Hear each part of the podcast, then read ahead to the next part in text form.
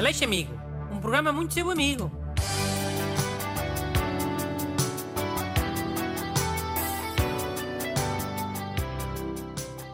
Bom dia e bem-vindos ao programa de rádio mais amigo de Portugal.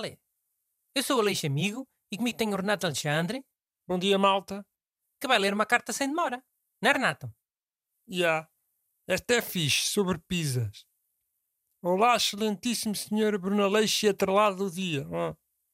O meu amigo Manuel diz que não gosta de ananás na pizza sem ter provado.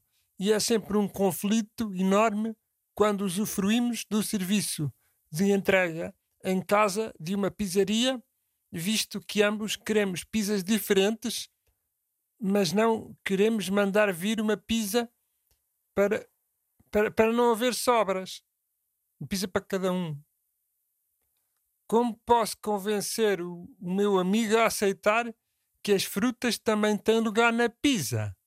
Cumprimentos. Epá, esta é daquelas tão fáceis que o Miguel até vai ter vergonha de não ter lembrado isto sozinho. Ouviste, o Miguel? Está Portugal inteiro a ouvir. E tu a passar vergonha. Mano, o programa precisa parar com o shaming. Não curto nada esse tipo de abordagem. Ele é que se pôs a jeito, olha. Mas como explica lá? Eu estou do lado dele também, não estou a ver assim nenhuma solução simples. Ouviste, Hugo? Estou do teu lado.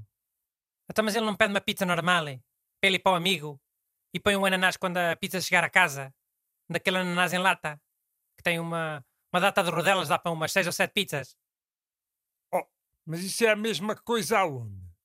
Não é a mesma coisa porquê? Tem que ficar cozinhado o ananás, é? Como no rodízio que vem um ananás no espeto.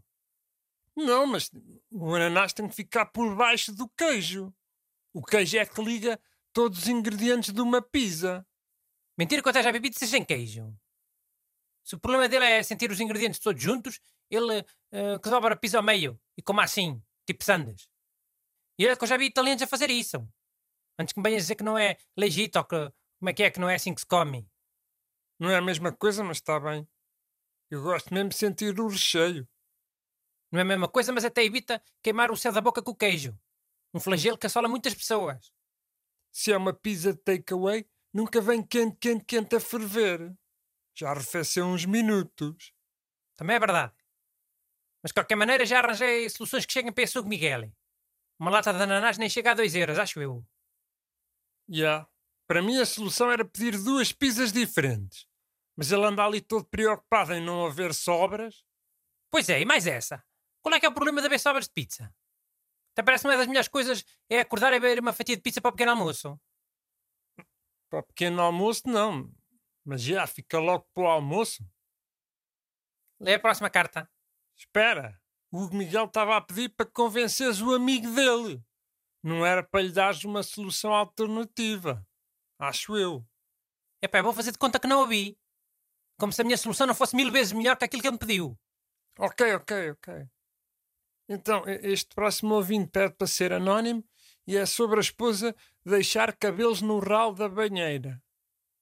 Queres que eu leia? É uma carta um bocado grande. Outro burro a mandar cartas grandes. Da próxima não tragas cartas grandes, apaga logo sem ler.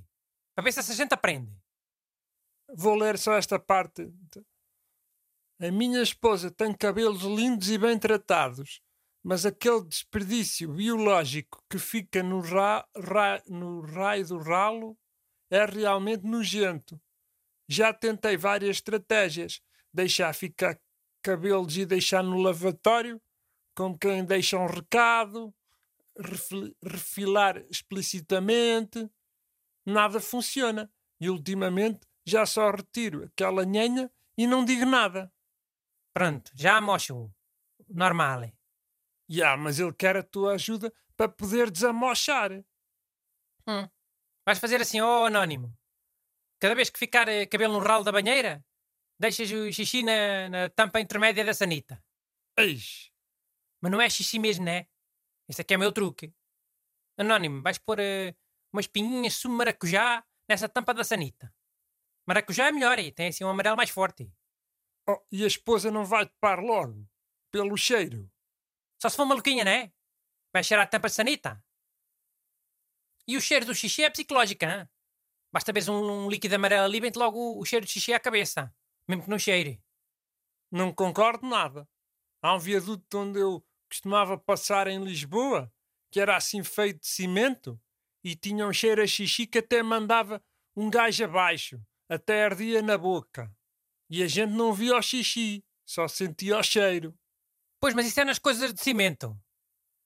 Se não levaram o revestimento, o, o cimento absorve e, e, fica com esse cheiro para sempre. E depois vai acumulando, não é? Mas então achas que vai funcionar? Esse tipo de vingançazinhas aqui e ali? Se deixas o cabelo ou deixa o xixi, ó? Oh. Acho. É assim que os casais comunicam ao fim de alguns anos. Ok. Pronto, Anónimo. Espero que funcione. Ei, mas olha o que eu me lembrei. E se o Anónimo já costumar deixar xixi na tampa da sanita e os cabelos da esposa fossem uma retaliação em relação a isso? Tipo ela a fazer de propósito.